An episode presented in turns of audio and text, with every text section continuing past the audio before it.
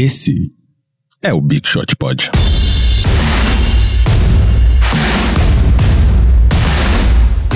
Bom dia, amiguinhos. Estamos aqui para o episódio 30. 30 do, episódios. Do Big Shot Pod, ó. Já estamos chegando na meia-idade do, do podcast. é, eu sou MM Isidoro, na minha frente, Guilherme Pinheiro. Olá, bom dia. Estamos gravando de manhã hoje. Hoje, segunda-feira de manhã, como não tem jogo, como não tem uma porrada de coisa, a gente agora pode fazer Vavo, nossos né? horários. O Vavo não gosta de acordar cedo. É verdade. A gente Aí- vai aproveitar que quando não vem um, a gente critica esse que não veio, entendeu? É. O Vavo não gosta de acordar cedo, então a gente grava tarde só por causa do Vavo. Rockstar, né? É, essas coisas, Rockstar né? é Ele chega aqui e pede toalhas, Pede muitas não, toalhas, é. várias cores. Aí a gente. Como a gente já adiantou semana passada, o Vavo está viajando. Se você já segue ele nas redes sociais, no arroba Vavo no Instagram, no Vavo Fresa no Twitter, já sabe que ele e sua banda emo estão em Paris. E ontem eles até foram num belo restaurante no Marcel Café. Ali naquela esquininha em Montmartre, sabe aquela lá? Aquela. Aquela. Eles foram lá, então abração aí, Vavo. Espero que você traga aquele vinho pra gente. Eles E- podiam ter botado fogo em alguns carros por conta da eliminação do Brasil na Copa do Mundo Feminina É, ontem, foi né? exatamente o que eu falei pra eles, pra eles trazerem vinho e o ódio dos, dos coletes amarelos na mala pra gente no coração. É, um abraço, já- que o Gui adiantou aqui, um abração aí pra seleção feminina. Que fez- que jogou muita bola ontem. Puta jogo ontem. Todo mundo jurava que ia tomar um sacode, segurou até o final da, da prorrogação ali. Num, tipo, de uma bola na trave da Cristiane, aquela bola da, Da Debinha, Debinha tirada final, em putz. cima da linha. Mas jogou pra caralho. Parabéns aí, meninas. Se tivesse um técnico um pouquinho Que, melhor nossa. e um- uma preparação física, dava pra ter, dava pra ter conseguido mais. Dava, não. Jogar o que jogou com o, o time favorito da competição, assim, com todos esses ponentes, foi incrível. E vou ser sincero que pela primeira vez em muitos anos me deu tesão de ver uma seleção brasileira jogar. E isso, isso foi uma sensação boa. Então, meninas, continuem assim. Só lembrando, a gente arroba Big Shot Pod, esse vai ser um programa especial. Logo mais a gente vai fazer, é, fazer as perguntas que você. Responder as perguntas, né? Que vocês mandaram pra gente nas nossas redes sociais. Se você quer participar, quer mandar pergunta, igual a galera que, que mandou aqui hoje, só seguir a gente no arroba Big Shot Pod. A gente conseguiu as mil pessoas que a gente queria nessa, nesse primeiro. ne- Nessa primeira temporada de Big Shot Pod, nessa temporada regular da NBA, né? Então, obrigado aí pra você que já segue a gente. Se você ainda não segue no Instagram, no Twitter, segue a gente lá, arroba Big Shot Pod. Ah, rumo aos dois mil. Rumo ao 2 mil, rumo aos 5 mil. Eu quero 10 mil só pra, pra gente falar o. Joga pra cima. Arrasta pra cima. Arrasta pra a gente cima. vai botar, tipo, É fotos isso que a gente nossas quer. gravando só pra, só pra poder falar. Arrasta, pra, cima. só arrasta pra cima. Isso é o, é o sinal do sucesso digital, eu acho. Chegamos lá. Quando, É, quando a é gente tiver o arrasta pra arrasta cima, eu falar, chegamos, onde a gente Chegamos queria. lá. E nosso site bigshotpod.com.br ou nosso e-mail bigshotpod.ampere.audio para qualquer pergunta, comentário, se quiser falar com a gente aí. Além das nossas redes pessoais, arroba mmZidoro eu e arroba Gui Pinheiro, meu amigo aqui na frente. E Gui, quais são seus destaques hoje para começar esse papo gostoso? Eu tenho dois destaques, um positivo e um negativo. Vou começar, eu prefiro deixar as notícias boas para o fim, então vou primeiro começar com o negativo. O meu destaque negativo é que hoje, segunda-feira, dia 24, nós temos a premiação do da NBA, dos prêmios individuais de MVP, de sexto homem, de jogador Most Improved Player, de todos os prêmios individuais individuais da NBA serão anunciados hoje. E é um timing horroroso, porque ninguém mais se importa. Já faz três meses que acabou a temporada regular. É, o Adam Silver, o, com- o- o comissário da NBA, ele é um cara que fez muitas mudanças positivas, mas essa especificamente não foi muito boa. Eles, porque eles queriam fazer uma festa com todos os jogadores e tal. Como os americanos adoram esse tipo de premiação, tipo Oscar, etc. E aí, para que eles pudessem ter to- todos os jogadores, eles precisavam esperar que os playoffs acabassem. A questão é que o timing é horrível, porque já acabou a, a temporada regular, já acabou há 10 dias.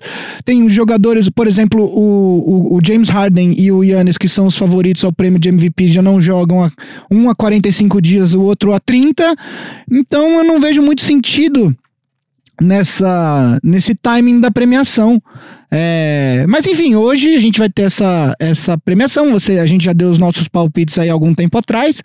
É, e segunda-feira a gente vai comentar. Segunda-feira que vem a gente comenta rapidamente aí sobre os vencedores e tal. Mas as nossas redes vai estar lá Ah, os sim. vencedores, Ah, sim, a gente vai comentários comentar- pontuais possivelmente, A hora ali. que eles estiverem anunciando hoje, a gente vai estar vai tá, vai tá, Então ao mesmo lá, tempo. arroba Big Shot real Pod. time. Segue a gente lá. E o destaque positivo vai pra mim. Porque hoje, Ah. com a ausência do Vavo, hoje eu sou o cara que mais participou de programas do Big Shot Ah Pod. ah lá. O Vavo, eu, eu, faltei, stats. eu faltei em um, que foi Sim. quando nasceu minha filha filho. Dolores, e ele faltou no programa seguinte, que foi quando nasceu o Romeu. E desde então eu e ele participamos de todos, e com isso, agora eh, estamos no trigésimo programa, e eu fiz parte de 29, o Vavo 28, e eu sou totalmente a favor do autoelogio ao vivo no ar, entendeu? Parabéns aí, Guilherme, por essa Parabéns estatística. Essa estatística boa. para, um, para um estatístico, quero ver a defesa dele para isso, essa conta. Eu tenho certeza que ele vai conseguir fazer uma volta ali para enganar. ele vai chegar aqui com aquela desculpinha de banda. tem Banda, tem né, banda, tem que vou lá gravar. É disco novo que sai dia 5 de julho. ah. E é isso, porque a tristeza dele foi cancelada, mas a nossa não. Porque estamos aqui agora, como a gente falou semana passada, eu falei na abertura do programa, a gente pediu para vocês, ouvintes, mandarem perguntas nas nossas redes, perguntas em áudio, porque a gente quer ouvir vocês, a gente quer que vocês façam parte, que os outros ouvintes ouçam os outros big shooters falando. Então, a gente vai responder perguntas sobre a temporada, mais o Guido que eu, como sempre. E vamos falar de tudo. Vamos falar de draft, vamos falar de time, vamos falar de desejos pessoais e, e expectativas e times que vamos torcer. Então vai ser uma pauta mista criada em conjunto com vocês nesse, nesse já especial trigésimo episódio do Big Shot Pod. Aliás, as perguntas foram muito boas, é, de verdade. Eu gostei muito das perguntas que a gente recebeu. É, temos muitas perguntas, vamos tentar responder o máximo possível delas. É, mas parabéns pelas perguntas que foram muito legais mesmo. Muito obrigado também. Obrigado aí, Big Shooters. Como sempre, essa troca aí com vocês é sempre muito gratificante. Então já vamos aqui, sem mais delongas, começar. Vamos ouvir aqui duas perguntas. A gente recebeu algumas perguntas sobre draft, escolhemos duas aqui: a do Tomás Guerra e a do Matheus Santos. Opa, então, com como o draft aconteceu essa semana, eu queria fazer uma pergunta pra vocês. Queria saber a opinião de vocês sobre qual foi o time que pode, tipo, ter ganhado o draft porque, é, com a sua combinação de escolhas ou como as escolhas vão se encaixar no time e qual foi o time que, na opinião de vocês, acabou fazendo as escolhas erradas que talvez não se encaixasse muito bem com o time e tal. É isso aí, valeu, abraço. Fala aí pessoal do Big Shot Pod, meu nome é Matheus e eu queria fazer duas perguntas, mas na verdade são duas em uma e uma leva a outra. Eu gostaria de saber de vocês aí ah, o que vocês acharam das escolhas do draft e o que vocês têm de expectativa pro Didi lá na NBA. Um salve aqui pra Campo Bom, Rio Grande do Sul. Então é isso aí. Como vocês viram, o Tomás e o Matheus perguntaram sobre draft especificamente, quem são os vencedores e os perdedores, em, em- em geral, o que achamos do draft. O Didi, muitas perguntas. A gente teve muitas pessoas perguntando sobre o Didi. Então, Didi, a gente deixa mais pra frente. Vamos focar no draft aqui, Gui. É, o que, eu que vou- você achou do draft? Eu vou responder primeiro do draft e mais pra frente, nesse programa ainda, a gente vai falar do Didi, Sim. porque foi uma notícia muito boa ele ter sido escolhido pelo Pelicans. Bom, eu vou responder um pouquinho. Eu vou deixar pra responder sobre vencedores e perdedores, que foi o que o Tomás perguntou daqui a pouco. Eu vou começar com as minhas impressões gerais do draft. É, enfim, vou passar por algumas escolhas aqui que eu acho interessantes e tal. É, em primeiro lugar, eu acho que o o, os três primeiras escolhas do Pelicans, do Grizzlies e do Knicks, todo mundo estava sabendo, enfim, não, não foi nenhum mistério que seriam Zion Williamson no Pelicans, eh, Jamorant no Grizzlies e RJ Barrett no Knicks. Então foram as escolhas que eu considero corretas. Eh, o Zion Williamson é de fato o maior talento desse draft, o maior talento muito possivelmente desde Anthony Davis Anthony Davis. é, a sair no draft, então era uma escolha absolutamente. é, não era uma escolha, na verdade. O, Pelicans, qualquer time que estivesse com a primeira escolha seria seria o Zion Williamson. É, o Jamoran, eu acho que era o cara que o Grizzlies queria desde o começo, e isso possibilitou, inclusive, que, o- que o Grizzlies trocasse finalmente o Mike Conley. O Mike Conley quase foi trocado durante a temporada regular, não foi- acabou ficando. O Mark Gasol foi pro Toronto, acabou sendo campeão. E aí, o Jamoran, é o que o Grizzlies considera o sucessor é, do, do, do Mike Conley no, no Grizzlies como armador. Também acredito que tenha sido a escolha correta para a situação do Grizzlies. Ah, e aí o Knicks até teve alguns workouts misteriosos que eles fizeram de última hora com alguns atletas, mas todo mundo sabia que era o RJ Barrett a escolha e ele acabou sendo de fato a terceira escolha. A partir da quarta escolha é quando a gente começa a ter essa movimentação. Eu não vou falar de todas as escolhas, mas eu vou citar algumas coisas que eu acho importante.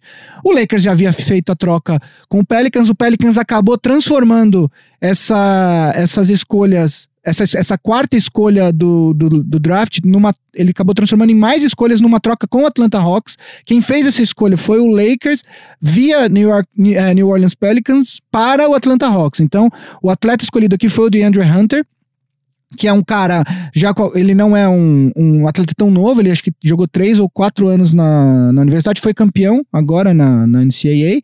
Ah, e é o cara que o, o Travis Schlenk, que é o, o general manager do Hawks, queria para completar esse núcleo jovem do, do Atlanta Hawks, ah, com o John Collins, com o Trae Young, com o Kevin Herter e também com o Cam Reddish, que foi escolhido ah, na décima escolha, que é a escolha que veio do Dallas Mavericks na troca com, pelo Luka Doncic no draft passado.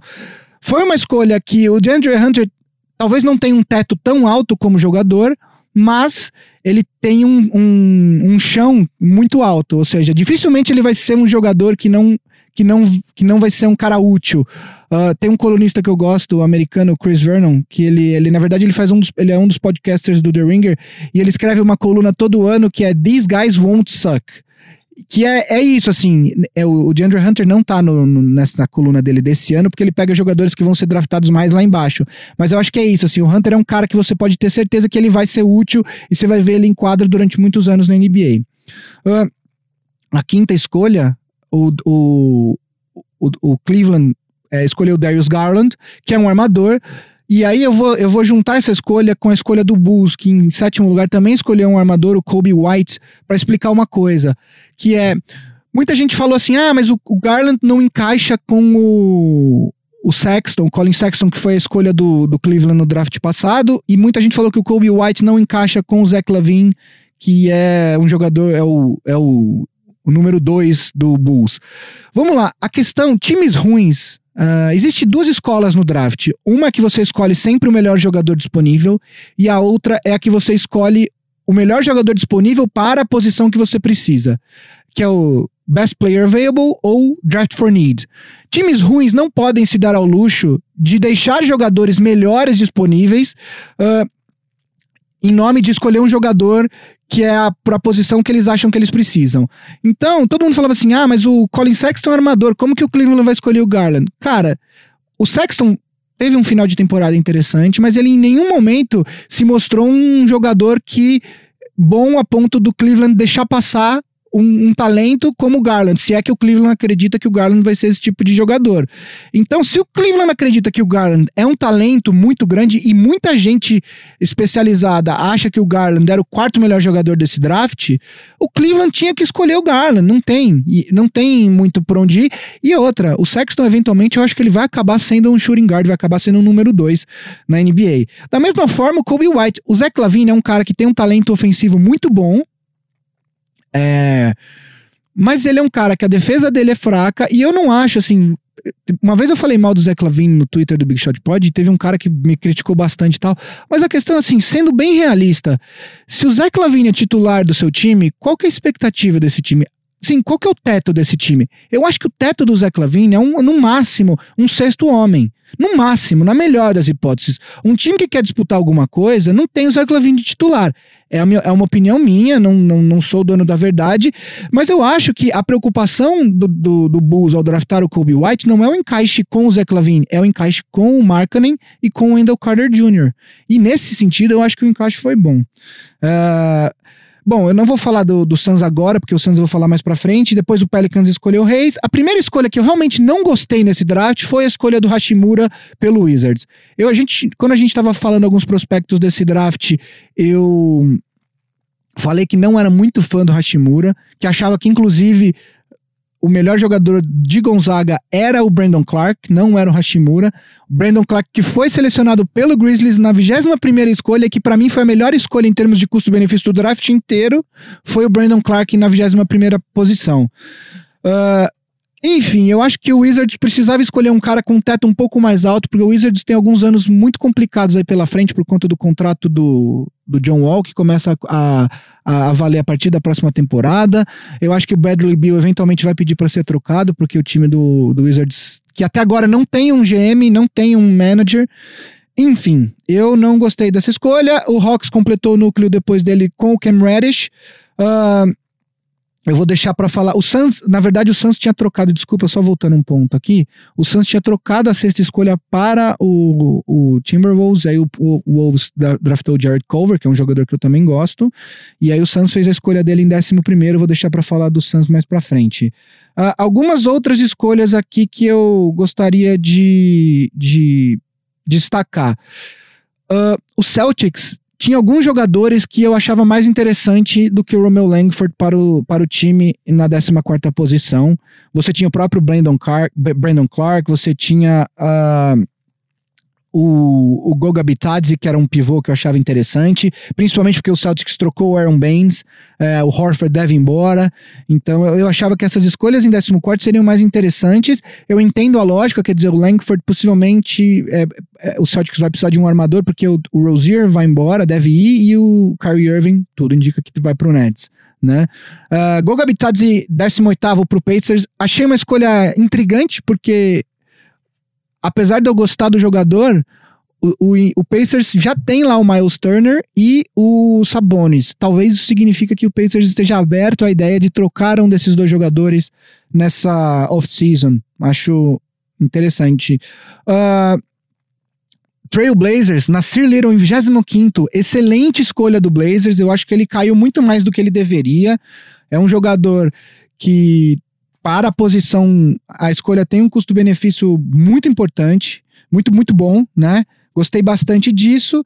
E aí, uh, em, em, na última escolha do primeiro round, o Cavaliers fez uma escolha que eu também achei, achei interessante, que é o Kevin Porter Jr., que é um cara que eu achei que fosse sair um pouco antes.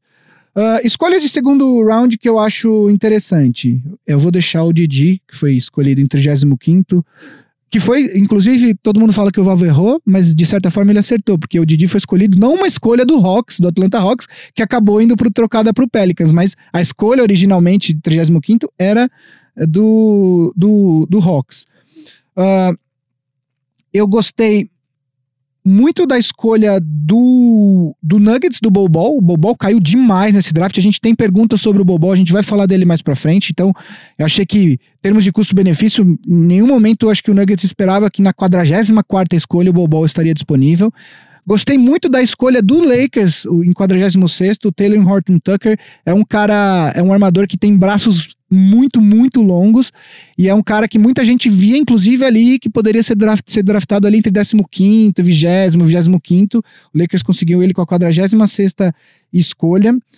Uh, Kyle Guy, um cara que, que foi escolhido pelo Kings com a, na escolha 55, é um cara que foi do time campeão em Virgínia, juntamente com o Ty Jerome, que foi escolhido para o. O Ty Jerome foi para. Uh, o Suns, se eu não me engano. É, enfim, eu gostei dele. Na, ele é um cara que. Ele é o cara que fez aqueles lances. Quem acompanhou nesse ele foi o cara que fez aqueles lances livres decisivos no último jogo. É, enfim, foi um draft muito interessante, um draft com muitas, muitas trocas. Acho que esse draft, se não me engano, bateu o recorde de trocas e, e muito movimentado, muitas, uh, muitas, muitas escolhas indo para lá e para cá, muita gente comprando escolhas no segundo round, porque tem alguns jogadores que caíram bastante. E aí, para entrar no que o Thomas Guerra perguntou é, sobre vencedores e perdedores, eu vou começar pelos, pelos times que eu achei perdedores desse draft, tá? Minha primeira, minha primeira escolha, meu primeiro perdedor desse draft foi o Suns. Eu acho que eu realmente não entendi a maioria das, das mexidas que o Suns fez. Mas Ah, quem tá entendendo o Suns, né? ninguém entende. Ninguém entende. O, o Lucas Nepomuceno do Café Belgrado, ele antes do draft, o Suns anunciou a troca do TJ Warren para o Pacers, mandando uma escolha, mandando a 32ª escolha do draft e recebendo basicamente dinheiro de volta. E o Lucas, ele é torcedor do Suns, e ele virou e falou assim: é, um dia o Suns vai parar de fazer merda e esse dia não é hoje. É, o Suns é, trocou a sexta escolha para o Minnesota é, e pegou a décima primeira escolha nessa troca e draftou o Cam Johnson. O Cam Johnson, ele é mais velho do que o Devin Booker, que é o mai- melhor jogador do Suns e que está entrando na quinta temporada dele. Draftou um cara que ninguém esperava que fosse ser draftado, não essa altura. Ele é um bom jogador, mas esse tipo, esse tipo de jogador dava pra você ter ido bem mais lá pra baixo pra escolher. Foi uma escolha que surpreendeu todo mundo. Tem até um vídeo, o Kobe White, que é o jogador que eu falei que foi draftado pro Bulls, ele tava dando a coletiva dele depois do draft e ele fica sabendo que o Cam Johnson, que era companheiro de, de universidade dele, foi escolhido na 11 primeira escolha e a reação dele é um negócio impagável, porque ele fica muito feliz pelo Cam Johnson. É até um vídeo que quem acompanha já deve ter visto, mas vale a pena. É, e ainda o Suns então fez essa troca e depois todo mundo achou que o Suns estava abrindo cap space para tentar uma oferta, por exemplo, pelo D'Angelo, D'Angelo Russell. É, e aí, numa troca com o Celtics depois, o Suns pega o Aaron Baines, que tem um salário acho que de 5 milhões, ou seja, basicamente todo o cap que eles tinham aberto com a troca do TJ Warren, que era acho que 13 milhões ou 12 milhões, se eu não me engano, eles recuperaram com a escolha do Cam Johnson e com o salário do Aaron Baines. Realmente foi uma coisa que eu não consegui entender o que aconteceu. E ninguém entende muito o que o Suns faz, mas realmente deixou muita gente com a pulga atrás da orelha. A outra, o outro time que eu vou falar pra vocês que eu considero um perdedor desse draft, e eu acho que por enquanto, até agora, a gente não sabe o que vai acontecer na free agency, mas é um perdedor na off-season como um todo, é o Boston Celtics. Porque o Boston Celtics sempre teve esse monte de escolhas é, e tava aí pensando no começo do ano passado, se você olhasse pro Celtics, você falou assim, esse time aqui é o time que tem o futuro mais bri- brilhante da liga. E aí, de repente, eles escolheram dois jogadores que eu. O Grant Williams eu até gosto mais do que o Langford. O Grant Williams foi a escolha que o Celtics fez em 22 lugar. Ah, mas são jogadores que eu não vejo com teto muito alto. Eles podem vir a ser jogadores de rotação importantes e tal, mas eu hoje eu não vejo tetos muito altos para esses jogadores. O Celtics escolheu um jogador que eu acho muito interessante, que é o Matisse Thybulle, que foi, mas foi trocado para os Sixers na vigésima escolha, que é o- certamente o melhor jogador de defesa desse draft, que eu acho que seria útil para o próprio Celtics, mas acabou trocando com os Sixers. Eu acho que a, a, a off-season do Celtics, ela tem muitas questões, a gente também tem perguntas do Celtics, a gente vai falar um pouco mais pra frente, mas tem muitas questões é, a respeito desse, desse, do que vai vir, do que vai ser o Celtics a partir dessa temporada. Então eu acho que esse, pra mim, são os times que eu destacaria como perdedores. O Suns num nível maior, o Celtics, eu acho que o Celtics ainda tem jeito, o Celtics tem bons jogadores, o Celtics não tá perdido, eu só achei que não foi uma, uma off-season boa pra eles. Sobre vencedores, meu maior vencedor desse draft, ah, acho que para surpresa de alguns, não foi o Pelicans, foi o Memphis Grizzlies. Por quê?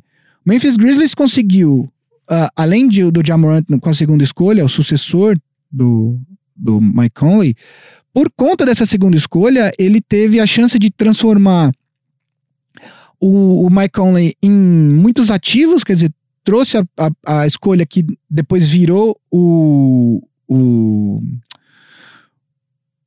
o Brandon Clark numa outra troca, trouxe o Jay Crowder, que eu acho um jogador útil, trouxe o, o Grayson Allen, que é um jogador que foi o primeiro ano dele na liga, que pode até ser um jogador importante vindo do banco, e conseguiu a escolha do Brandon Clark. Então, de repente, o Memphis Grizzlies tem um núcleo jovem bastante interessante, com o Jamorant, com Jaren Jackson Jr., que foi draftado em, ano passado, e com Brandon Clark. Eu acho, inclusive, que o Jaren Jackson Jr. e o Brandon Clark se complementam muito bem.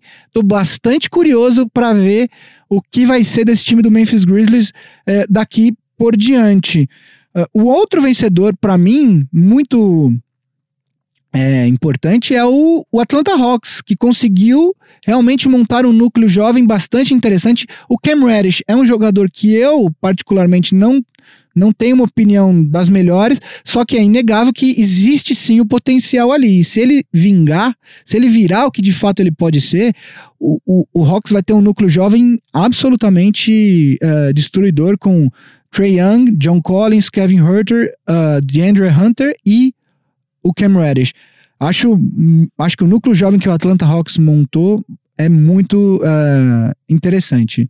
Vou falar um pouco do Pelicans, por que, que eu não coloco ele como o maior vencedor desse draft? De certa forma, ele é sim o melhor vencedor desse draft. Por quê? Porque ele pegou o melhor jogador, um jogador que tem toda a perspectiva de ser um talento geracional na liga. Como o LeBron James, como Anthony Davis, como uh, alguns jogadores que a gente já viu. Uh, o problema é que, para mim, Uh, as pessoas gostam muito de. de é, é, as pessoas enxergam muito valor em acumular muitas escolhas no draft, em ter todas essa, essa, essas, esses ativos para trocar e etc e tal. O problema é que escolha no draft. Ela, ela, é apenas, ela, ela é apenas uma ideia, ela não é algo concreto. E se você não fizer as escolhas certas, se você não fizer as trocas necessárias é, usar essas, essas escolhas no draft para fazer trocas, você pode correr o risco de acontecer o que aconteceu com o Celtics. O Celtics ficou anos acumulando milhares de trocas é, e acabou. Justamente o maior objetivo do Celtics com essas trocas que eles acumularam era justamente o Anthony Davis. E aí agora o que aconteceu é que o Celtics perdeu o Anthony Davis, fez as escolhas, tem algumas escolhas ainda para virem mais para frente, mas aparentemente está um pouco sem rumo, tá, tá difícil dizer para onde vai o Celtics. E, e o Pelicans, eu acho que é, foi importante ter conseguido essas trocas, conseguiu um, um, um número de escolhas muito grandes do Lakers, uh, transformou a quarta escolha em mais escolhas. Só que aí quando você olha, quando você olha o tipo de jogador que tinha disponível com a quarta escolha e você olha o que, que o Celtics, é, o que, que o Pelicans escolheu com as escolhas que vieram do Hawks, Veio uma escolha, uh, a oitava escolha, que eles draftaram um pivô, Jackson Reis, que é um cara muito cru ainda. Em tese, ele se complementa bem com o Zion, mas o Zion é um cara que ele vai chegar e jogar. O Jackson Reis não é esse cara. Uh, o, em 17, o, o, escolheu o Nickel Alexander Walker, que é primo do Shea Gildius Alexander do Clippers, que é um cara que também, assim, eu gosto do jogador, mas o ponto é que os, o Pelicans, com essas escolhas, escolheu alguns caras que não me parecem que serão estrelas. Enquanto que na quarta escolha existiam algumas opções ali que de repente seriam mais interessantes pensando nesse, nesse no, no, na questão do potencial de virar estrelas. Uh, e escolheu a 45 escolha o Didi, que a gente vai falar mais pra frente. O meu ponto é: o, é muito legal ter um monte de escolhas no draft, mas se você não fizer as escolhas certas, você pode ficar com nada na mão. A sorte do Pelicans é que o Zion não vai ser nada, o Zion vai ser um baita jogador. E aí, só uma questão que eu, que eu tava pensando para terminar esse primeiro assunto, que eu já falei bastante, é quando a gente olha pra troca do, do Lakers com o, com o Pelicans, eu sei que as coisas não são compartimentalizadas. É, é, é difícil você olhar apenas para uma coisa e não considerar o contexto. Mas se você tira da troca entre Anthony, do Anthony Davis uh, e Lakers, pro Lakers, que tudo que o, que o Pelicans recebeu do Lakers, tira, esquece o fato de que o Zion, que o Pelicans tinha a primeira escolha. Olha só para aquelas trocas.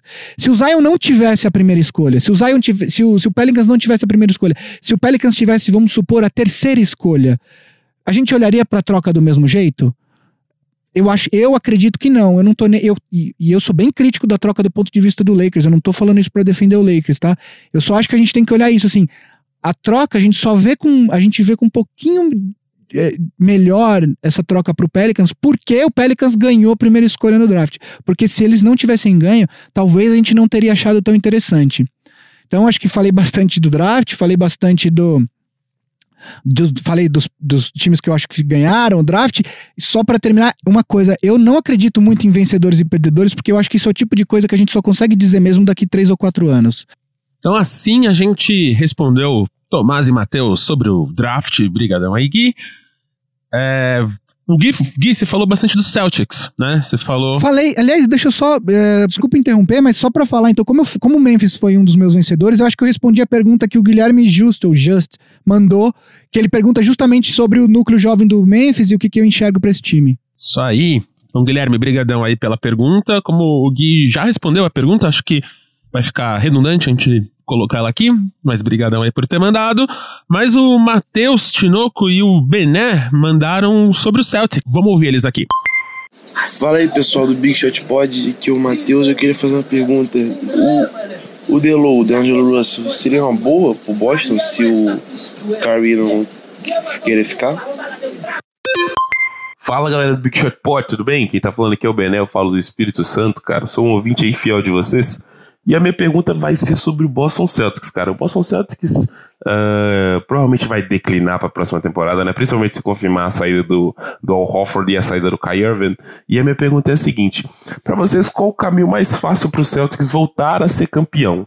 Porque o time tem alguns ativos, tem, um, tem a dupla JJ, né? Tem o Jalen Brown e o Jason Tatum, que são jogadores que têm um certo valor na liga. Tem muitas escolhas de draft que o Celtics vem acumulando com o passar do tempo aí. Nesse draft de 2019 acabou draftando o Romeo Langford e o Grant Williams, que são jogadores que têm a cara do Brad Stevens, né? São escolhas do Brad Stevens praticamente, são jogadores que têm muita cara dele. E para vocês, qual o caminho mais fácil? Vamos, para vocês é mais fácil trocar esse pessoal, vamos buscar jogadores por agora, o Celtics precisa ser campeão logo, ou não? Vamos confiar nesse pessoal, vamos confiar no Jason Tatum, vamos confiar na evolução dele. E agora na próxima free tem a, a especulação de DeAngelo Russell no Celtics. Não sei, para vocês qual o melhor caminho pro Celtics aí? Vamos trocar esse pessoal vamos ou não? Vamos confiar neles, vamos, vai dar certo. Abraço aí a todos. Abraço principalmente pro Gui Pinheiro. O Gui Pinheiro é torcedor do Lakers, é corintiano e eu sou muito fã dele. Um abraço aí a todos. Então, o Matheus perguntou do Diló e o Benê perguntou sobre o melhor caminho que o Celtics tem para ser campeão novamente. O Gui já falou um pouquinho lá das escolhas e tal. Gui, rapidamente, o que, que você acha aí do Celtics? Bom, o, o D-Lo é o D'Angelo Russell, que é um Uhum. jogador que foi draftado pelo Lakers. Ele tá sendo especulado, inclusive, para voltar pro Lakers ou para ir pro Celtics. Tem, parece que o Pacers também tem um interesse. Enfim, é um cara que vai ser bastante disputado nessa off-season. É, eu acho que o Celtics, como eu disse, o Celtics não é terra arrasada, longe disso, longe disso. Eu acho que o Celtics tem uma off-season complicada, uma off-season importante aí para determinar os rumos, é, mas o Celtics ainda tem ativos aí para para conseguir melhorar esse time. Qual que é a questão? O Celtics tem, por conta da perda do Kyrie Irving e do, e do do Al Horford, o Celtics tem cap, tem um cap considerável aí para ser aberto, depois trocou um cap considerável aberto, não para ser aberto, aberto. Ah, deve perder o Rozier também, enfim. E o Celtics tem dois jogadores jovens que eu considero muito interessantes, que são ah, o Jason Tatum e o Jalen Brown. E o Gordon Hayward, no final da temporada, começou a dar sinais de que ele pode voltar a ser o Gordon Hayward que veio do Utah Jazz. Ah, eu acho que a lesão que ele teve é muito complicada e é- essa primeira temporada pós-lesão é absolutamente natural que ele tenha oscilado. Dito isso, o Celtics precisa decidir se acha que tem o suficiente, um núcleo bom o suficiente para trazer free agents e aí tentar disputar o título com esses caras, ou vai dar um pouquinho mais de tempo para principalmente Jason Tatum e Jalen Brown, para que eles, para ver se esses caras de fato podem ser os dois jogadores principais do time daqui para frente. Particularmente, eu acredito que o Celtics não, o, o Danny Ainge não deve, não vai fazer um- uma espécie de rebuild com, com, com o carro andando. Eu acho que ele vai tentar, de fato, reforçar esse time, ah, porque se você olhar também para a questão da Conferência Leste, o Toronto pode perder o Kawhi. O Milwaukee vai ter uma mudança aí. O Milwaukee, por exemplo, eu acho que não vai, não vai manter, por exemplo, o Malcolm Brogdon. Ah, o Philadelphia corre risco de perder dois jogadores importantes, o, o Jimmy Butler e o Tobias Harris. E na próxima temporada, acaba, o Ben Simmons, em tese, recebe o- a extensão dele com um contrato grande. Então, a Conferência Leste ainda também tá muito difícil de você dizer quem vai ser um dos favoritos, né? Porque a gente não sabe, por exemplo, se o, se o Toronto perde o Kawhi Leonard, ah, cara, tá, tá em aberto. O Toronto pode começar a fazer um rebuild na próxima temporada, trocar o Kyle Lowry. Enfim, então eu acredito que o, que o Danny Ainge vai tentar reforçar esse time, ah, trazendo talvez o, o D'Angelo Russell. ah, não sei se é o melhor jogador. Eu acho que o D'Angelo Russell vai precisar de um contrato de máximo. O Celtics até tem espaço, mas eu não sei se eu me, me sentiria confortável uh, dando um contrato de máximo para o, o, Russell, porque eu acho que ele, o teto dele é, para mim, na minha opinião, é o, é, o, é o terceiro melhor jogador de um time que chega nas finais. Se você contrata ele para ser um dos melhores, um dos dois melhores, eu não sei se esse time é um time de finais. Eu gosto do, do D'Angelo Russell, eu acho que ele tem que melhorar muito na defesa. Não sei se ele vai melhorar, mas eu acho ele ofensivamente um, um jogador muito, muito bom.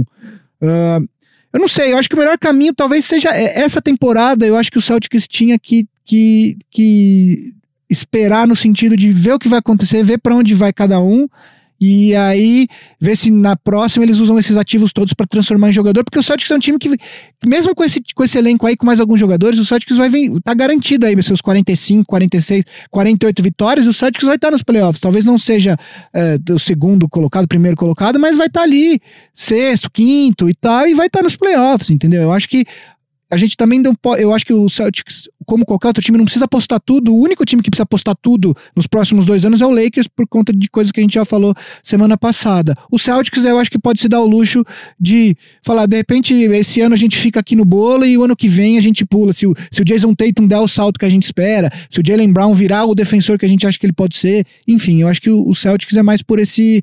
Eu acho que o caminho melhor pro Celtics hoje seria esse. Continuando com times aqui, Vamos falar do Miami Heat. Leandro Reis fez essa pergunta aqui, ó. Olá, meu nome é Leandro Reis, sou fã do trabalho de vocês e tal. É, sou torcedor do Miami Heat desde 2003, mais ou menos.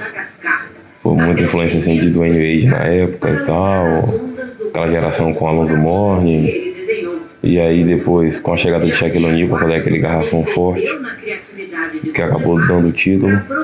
Mas eu queria saber, depois da série de LeBron, Terra Arrasada, qual é a perspectiva para esse ano e os próximos para o Miami Heat? Ainda há esperança desse time voltar a ser competitivo? Obrigado aí, um abraço. E aí, Gui, o que, que, você acha do Miami Heat para os próximos anos aí?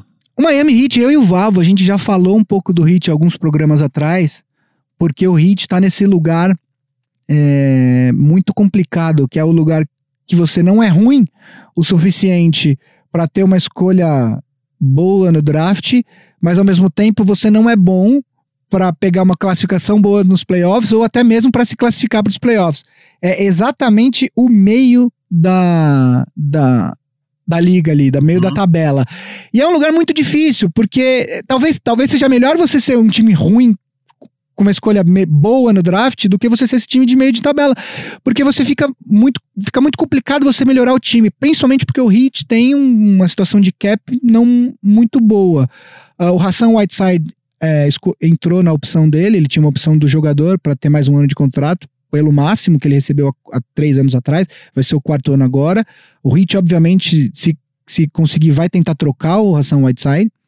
Uh, o Heat tem, draftou o Tyler, é, Tyler Erro, é, Erro, eu não sei porque é com H, uhum. Erro com H. É um nome dificílimo. Difícil, Hero, é. eu não sei se é Hero. É. É, mas enfim. Já descobri logo. É. E aí. Um, tem o Justice Winslow lá, tem alguns jogadores interessantes, mas tem o Goran Dragic que também escolheu a opção dele. O Heat, para começar a melhorar, eu acho que o Heat precisava fazer um rebuild. Eu acredito que esse seria o melhor caminho, mas nem sempre é possível fazer um rebuild tão rápido como, por exemplo, que a, tudo indica que o Memphis vai fazer ou que o próprio Pelicans vai fazer. Uh, eu acho que uma, uma, uma coisa chave aí pra gente ficar de olho.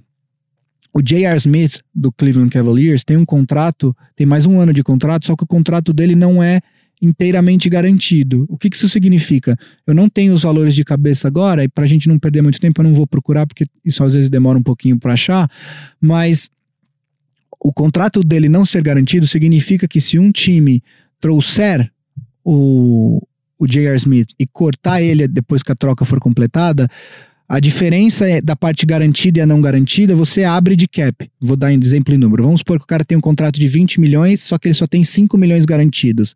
Se o Heat traz esse jogador e corta ele, o Heat morre apenas com 5 milhões de cap e os outros 15 você abre. Uhum. Você abre para eventualmente trazer outros jogadores. Então, um dos times que dizem que estaria interessado em adquirir o J.R. Smith apenas para fazer isso é justamente o Miami Heat. Agora, tem uma coisa que, que eu que eu venho uh, pensando a respeito do Heat, que é o Pat Riley é um dos maiores técnicos da história, foi campeão com o Lakers como técnico, depois se tornou um dos maiores executivos da história da NBA, ganhando títulos com o Miami Heat e tal, mas há alguns anos que ele não vem fazendo escolhas muito felizes na composição de elenco do Heat, é por isso, inclusive, que o Heat se encontra nessa situação de cap um pouco complicada.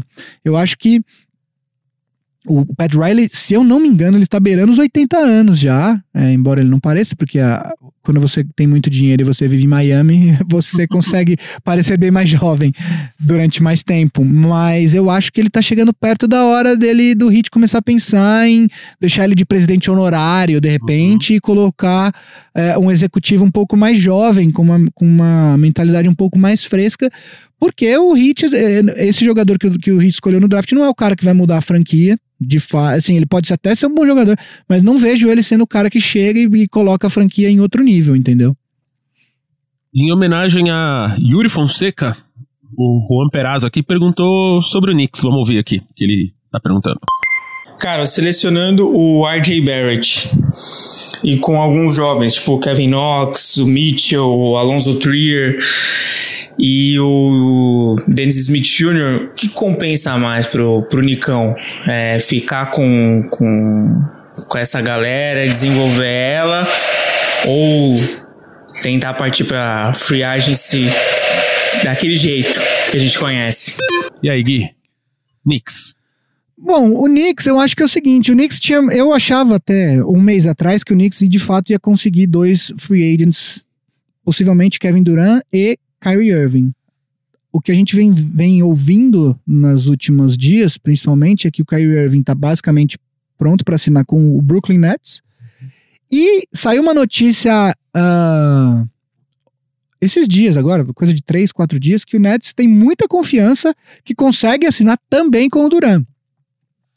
Vocês lembram que quando o Yuri veio aqui a primeira vez, a primeira pergunta que a gente fez, ou uma das primeiras, é sobre todo esse buchicho de que Kevin Durant e Kyrie Irving estavam pensando em montar um super time no Knicks, não no Brooklyn. E agora parece que o jogo tá virando, né? O Knicks abriu um, um, um caminhão de cap space nessa temporada. O Knicks, se eu não me engano, acho que tem 70 milhões de cap para a próxima temporada, ou algo do tipo. Mas uh, tudo indica que o Kyrie Irving não vai para lá. E o, e o Kevin Durant, a gente realmente eu não tenho, eu não tenho, o Kevin Durant, ele, eu não tenho uma leitura. Acho que ninguém tem atualmente, ninguém, nenhum insider da NBA tem uma leitura do que ele vai fazer.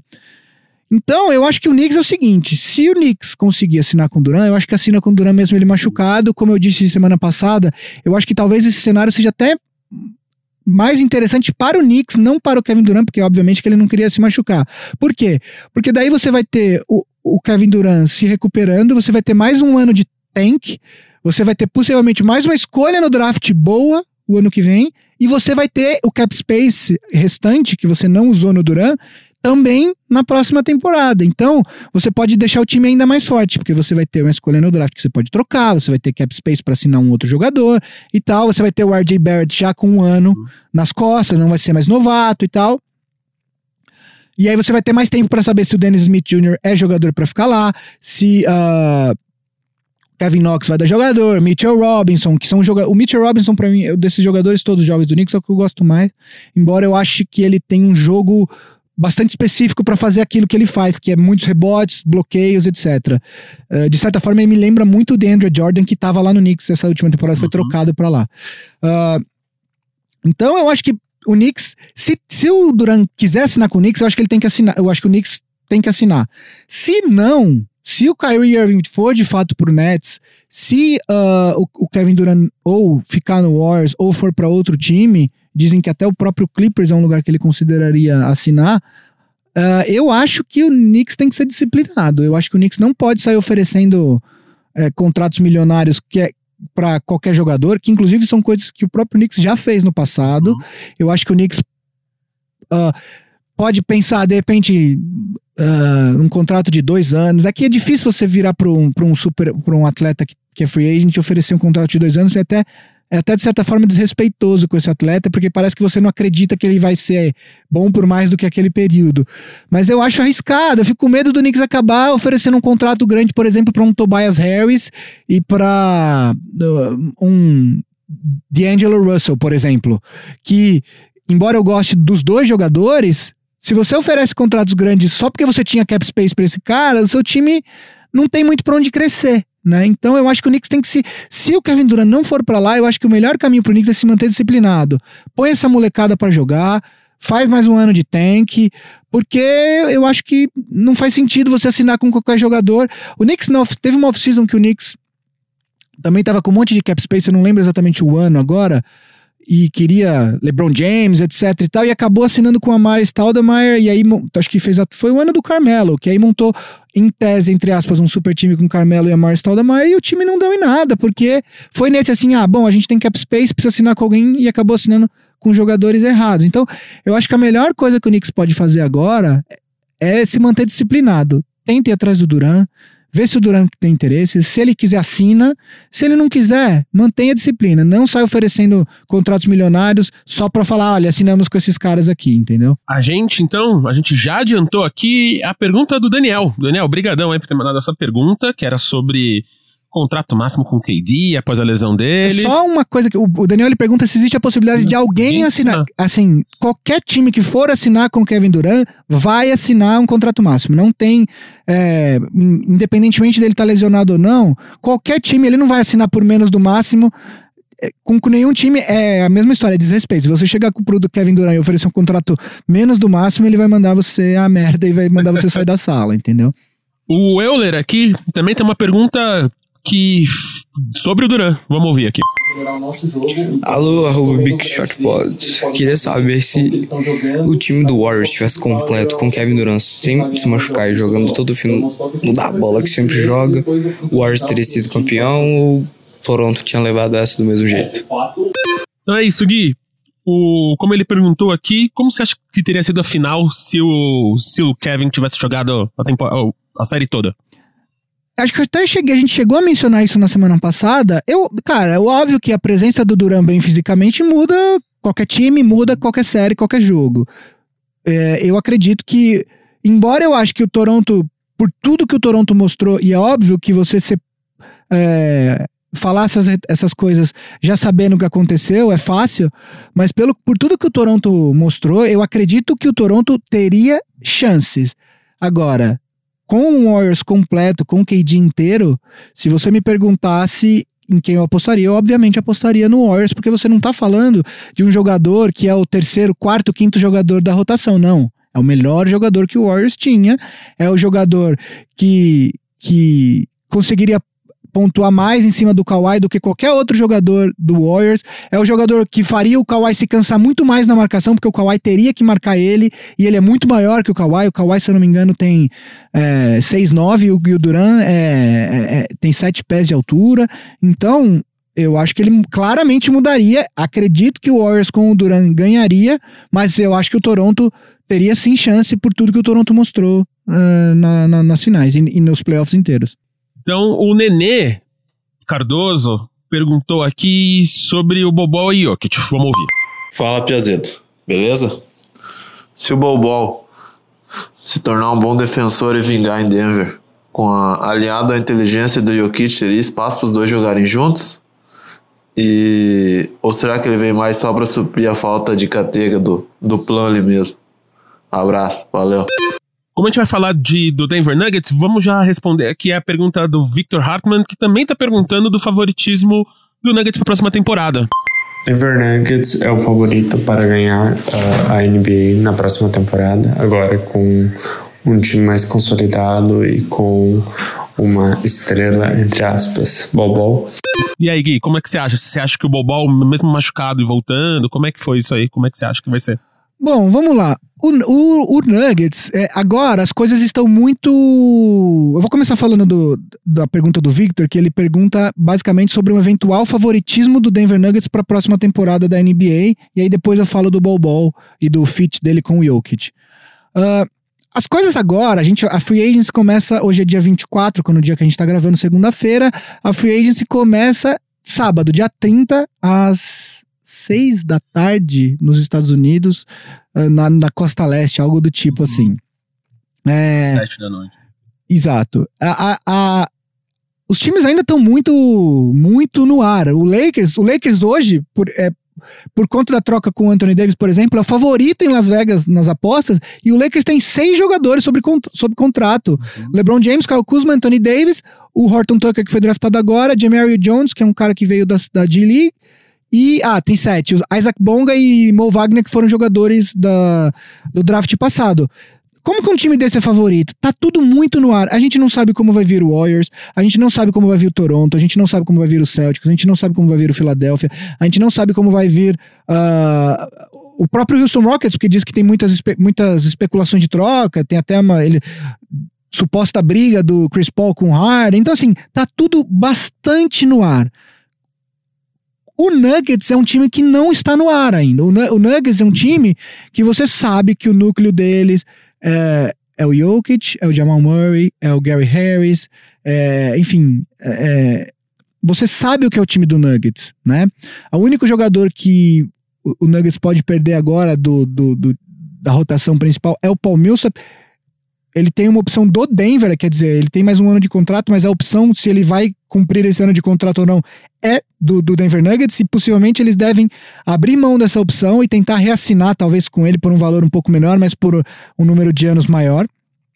Ah, então, o Nuggets é um time que não está tão em transição nesse momento. Dito isso, eu acho bastante cedo colocar o Denver como o favorito. Eu acho que ele vai estar entre os favoritos, tudo indica que sim. O Denver fez uma excelente temporada regular, o Denver perdeu ah, no sétimo jogo para o pro, pro Blazers, né? Então, eu acho que é um time que está na ascendente, é um time jovem, o Jokic acho que tem 22 ou 23 anos só. É um time, o Jamal Murray também, acho que é o quarto ou quinto ano dele na liga, o próximo. É um time jovem, um time que está na ascendente e tem sim chances de de repente sair é, como o como o candidato do Oeste. Mas eu acho que tá cedo para falar. Dito isso, ah, vamos falar do Bol O Bol é um cara que no começo do ano, na temporada universitária, ele era tido como um dos 10, 12 melhores jogadores desse draft. Ele é um pivô muito alto, como o pai era. É, ele é um cara que arremessa consideravelmente, consideravelmente bem de três pontos e tal. É um jogador, por ser alto, muitos tocos, etc. Então ele é um jogador que, se não tivesse se machucado, ele possivelmente teria saído no começo do primeiro round ali, acho que até 15 no máximo. Mas ele teve essa lesão, né? Ele, ele jogou acho que oito ou nove jogos só, e aí pela Universidade de Oregon, e aí não jogou mais. E existem muitas ah, questões físicas com relação ao Bol Não apenas por conta da lesão, mas por conta do próprio frame dele. Ele é um cara muito alto, muito fino, como era o pai dele. O pai dele aqui, tô relembrando aqui, ele tinha 2 metros e 31.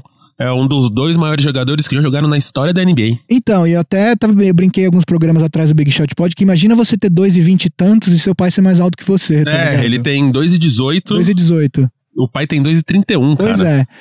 Enfim, como ele é um cara muito alto, mas ele é muito magro, ele é muito fino, esguio, é, existe uma preocupação muito grande é, de lesões, porque ele vai pegar, vai bater de frente, e quando eu digo bater, é bater mesmo, ali debaixo do garrafão, com pivôs muito fortes. Existe uma preocupação com relação a isso é, no Bol Eu acredito que ele tem um potencial. Eu ainda acho que o Denver não draftou ele pensando num eventual encaixe com o Jokic. Eu acho que o Denver draftou um projeto. O Denver viu ali que tinha um cara que, que eles acreditavam ter muito potencial disponível com a 44ª escolha. Aí o Denver trocou, né, porque essa escolha não era origi- originalmente do Denver, pra pegar ele. Porque falou assim: bom, tem esse cara com esse tanto de talento aqui, na 44 escolha, não é uma aposta tão, tão arriscada. Porque se ele não vi- vingar, é, tudo bem, foi só uma escolha de segundo round que eu perdi.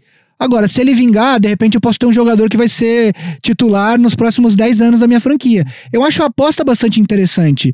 E também a gente tem que lembrar que o Denver não tem medo desse tipo de aposta de jogador com problemas físicos. O Denver, na temporada passada, draftou o Michael Porter Jr., que não jogou essa temporada por conta de uma, de uma lesão nas costas que ele teve. É, e ele é um cara que, se ele não tivesse tido essa lesão, possivelmente a gente estaria falando aí de um jogador que seria top 5 no draft passado. É, e ele acabou caindo, acho que o Denver draftou ele em 14.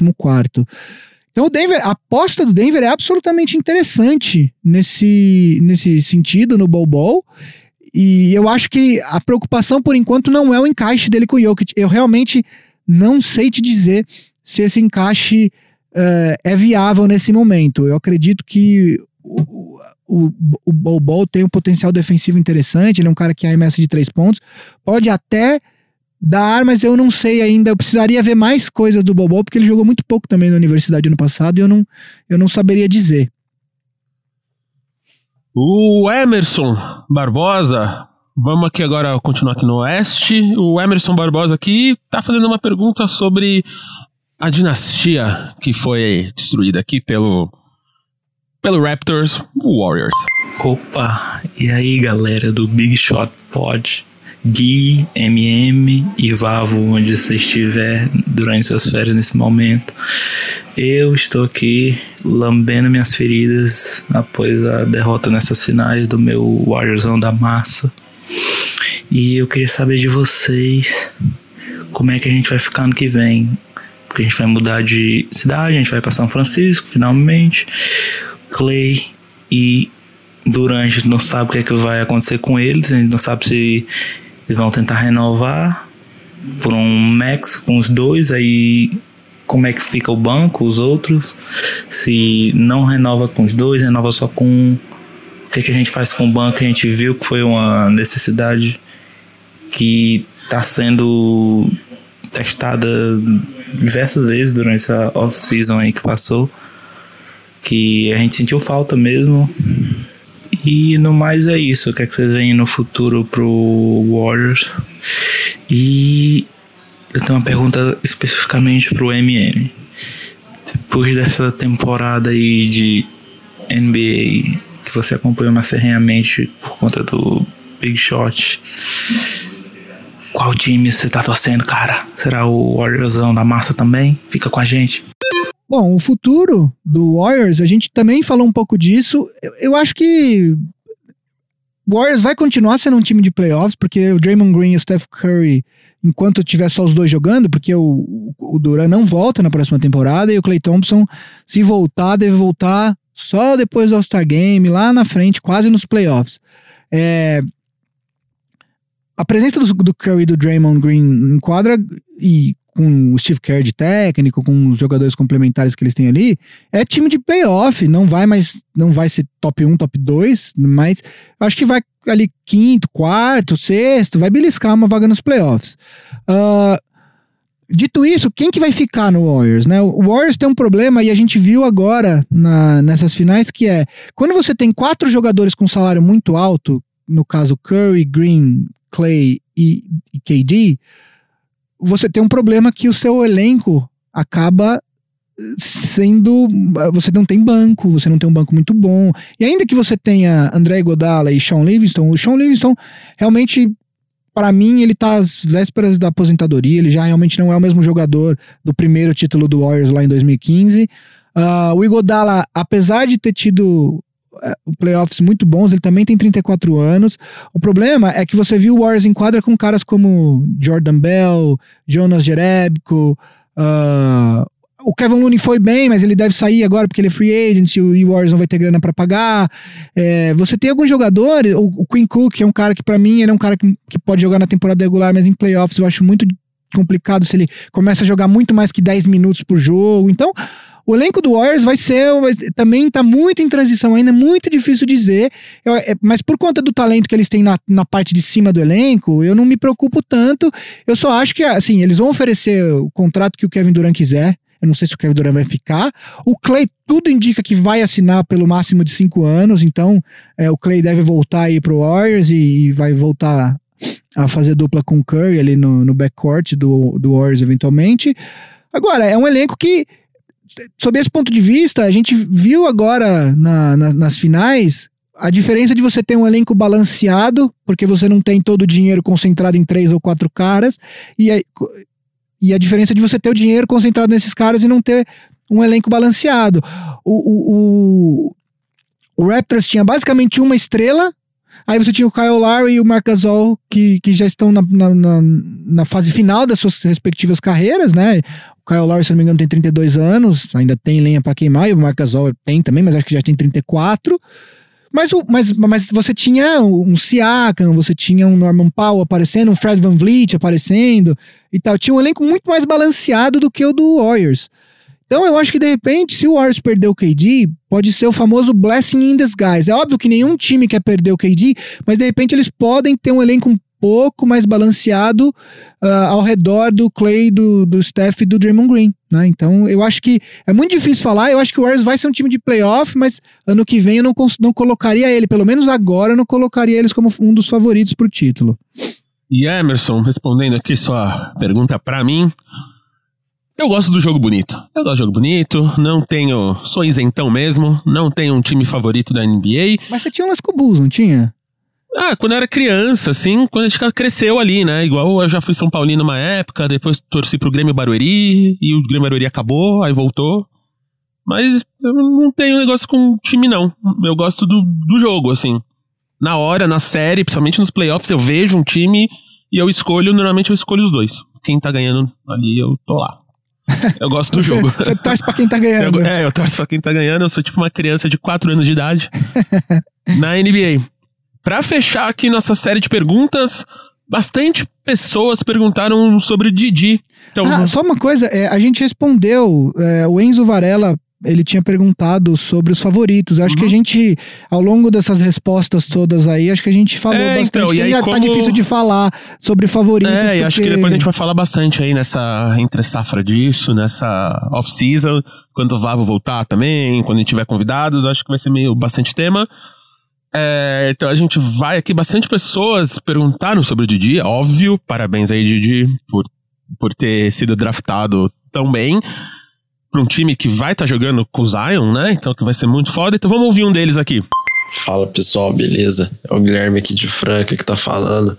É, na opinião de vocês, cara, vocês acham que o Didi, o que que ele tem que melhorar pra vir aí fazer parte do elenco, é, pelo menos dos 12 do Pelicans e ganhar mais minutos em quadra? Falou, um abraço. Fala galera do Big Shot Pod, beleza? É, eu sei que todos os brasileiros que acompanham o basquete ficaram bem animados com o fato do Didi ter sido draftado esse ano. Mas eu queria saber de vocês sobre uma perspectiva bem realista, aonde ele consegue chegar nessa primeira temporada dele. Então é isso aí, ó.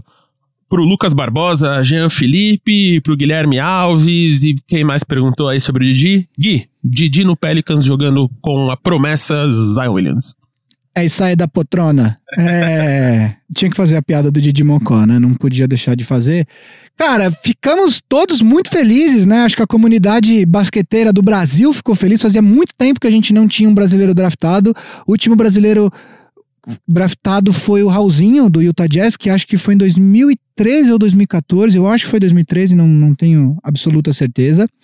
Eu acho que é um time interessante, porque é um time que vai ter muito, muito muitos olhos é, sobre, sobre ele agora.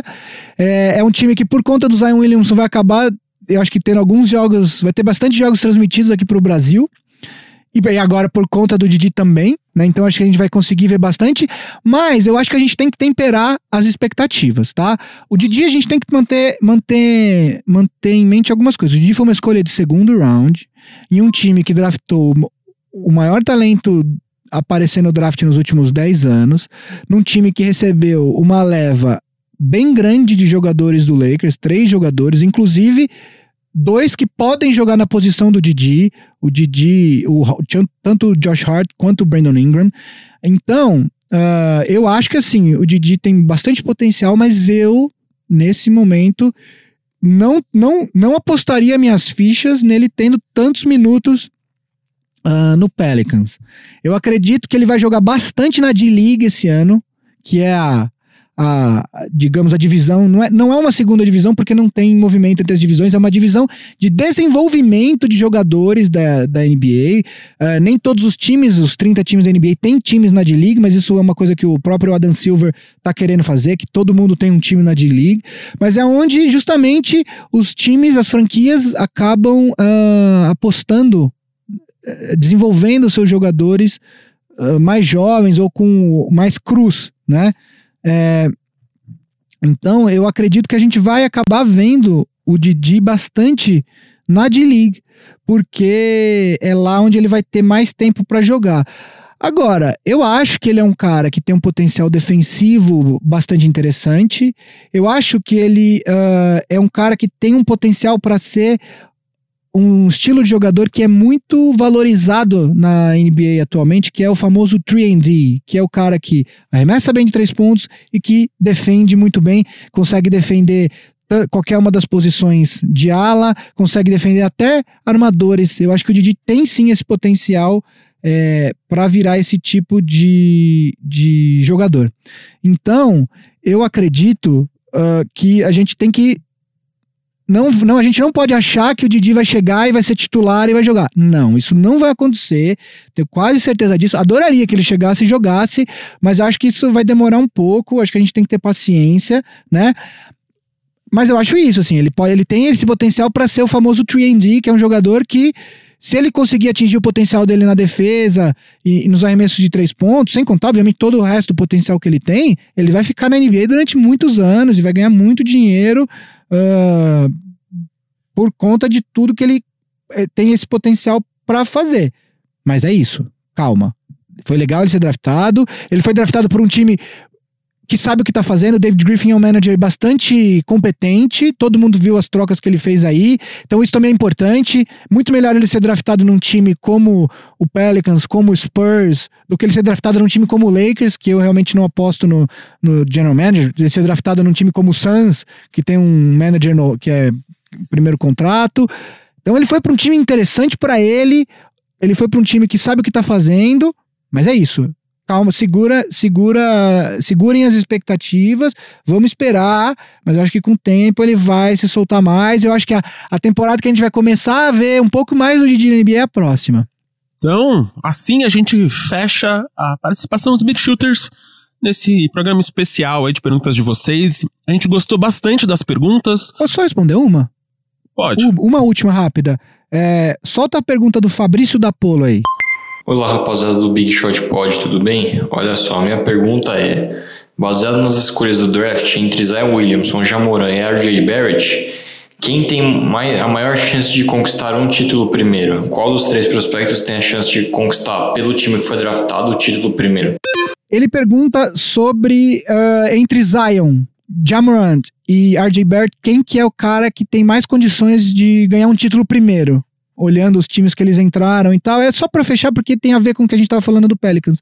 Uh, assim, o RJ Barrett entrou num time que a gente não sabe se vai assinar com jogadores de máximo, com Kevin Durant, etc e tal. Então, nesse momento, do jeito que as coisas estão pintadas, eu colocaria ele como que tenha a perspectiva mais longe de eventualmente ser campeão.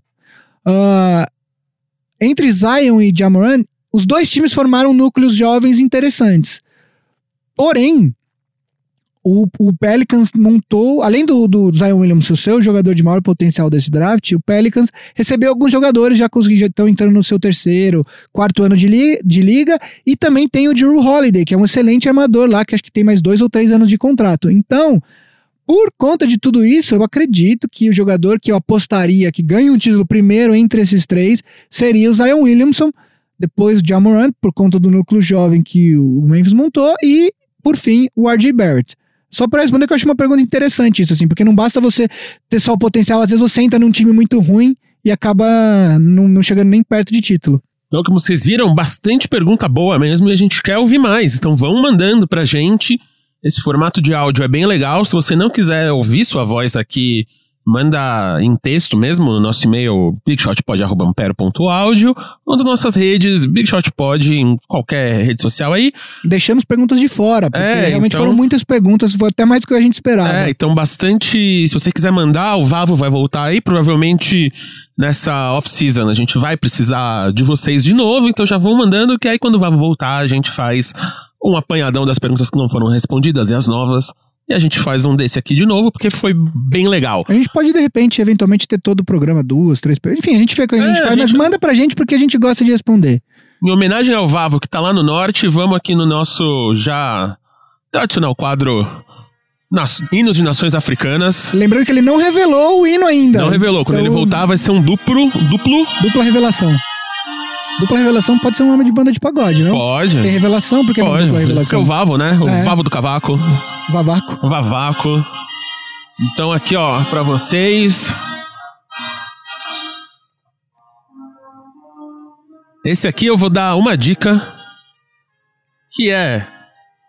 Unidade, disciplina e trabalho. Essa é a dica. Com essa dica no Google, acho que chega, hein? Uma dica. Eu sou... Eu sou um otimista. Benevolente. Benevolente, eu não sou diferente de Vavo. Que só fala. Aliás, só uma coisa que eu esqueci de falar. A gente respondeu a pergunta do Bené. é, ele falou na pergunta que ele é torcedor do Celtics, eu sou do Lakers e, e corintiano, ele é meu fã. E eu falo, cara, eu. Obrigado, obrigado pelo carinho. Ele realmente ele é um cara que participa com a gente desde o começo no Twitter, desde o começo no. Ele manda comentários e tal no, no YouTube também, acho. Enfim, ele é um cara que tá sempre interagindo com a gente. Então, um abraço pro Bené aí, porque ele tá sempre com a gente aí. Então, pros nossos fãs. Pra todos que mandaram. Onde óbvio. vocês estiverem, nossos Big Shooters, muito obrigado. E assim a gente acaba o 30 episódio do Big Shot Pod. Guilherme, muito obrigado mais uma vez. Só lembrando, arroba Big Shot Pod em qualquer rede social. Indiquem pros amigos nessa off-season. Vamos começar na temporada regular. A gente quer fazer muita coisa nova. Então já vamos, vamos ouvindo agora pra gente brincar junto, pra gente se conhecer. Pra gente ter esse, essas preliminares agora. Pra quando começar a temporada daqui a alguns meses, daqui a algumas, várias semanas ou poucos meses. A unidade que você quiser. Passa rápido. A gente já tá juntinho. E se você tá ouvindo no iTunes, não esquece de dar aquelas cinco estrelas, de dar aquele comentário gostoso ali pra gente. E lembrando, os nossos arrobas, Guilherme, nossas arrobas. A minha é Gui Underline Pinheiro. A do Vavo é arroba Vavo. A minha Gui Underline Pinheiro em qualquer rede social. A do Vavo é arroba Vavo no Instagram. Arroba Vavo Fresno no Twitter. E você é o arroba MM Isidoro em todas as redes. Com Zé Zabumba. Isidora com Zé Zabumba. Gente, é uma produção da Ampere. Da, a gente é da família Ampere de podcasts. Boa noite, internet, família feminista. E algumas novidades aí logo mais. Hashtag. Vem coisa boa por aí. E somos gravados pelo Raul Leal no Inova Bra Habitat. A gente se vê aí semana que vem. Não Seixas, arroba. Beijo. Beijo. Ah, antes de acabar aqui, voltei. Amanhã é meu aniversário. Eu voltei. E então, agora é pra, pra acabar ficar. isso aqui, ó, vocês estão ouvindo aí um grande, uma grande música. Uma grande música. Depois quero que vocês me falem o que, que vocês acharam desse intérprete aí. Tá bom? Se quiser me dar parabéns também, me mandar Bitcoin, um presente. Tamo aí. Muito obrigado pelos parabéns adiantados. Beijo. retrato no teu e me namora comigo nessa dança. Sonho de criança e o meu coração cola no teu pra ver ver se cola. Pra ver se cola. Pra ver se cola. Pra ver se cola.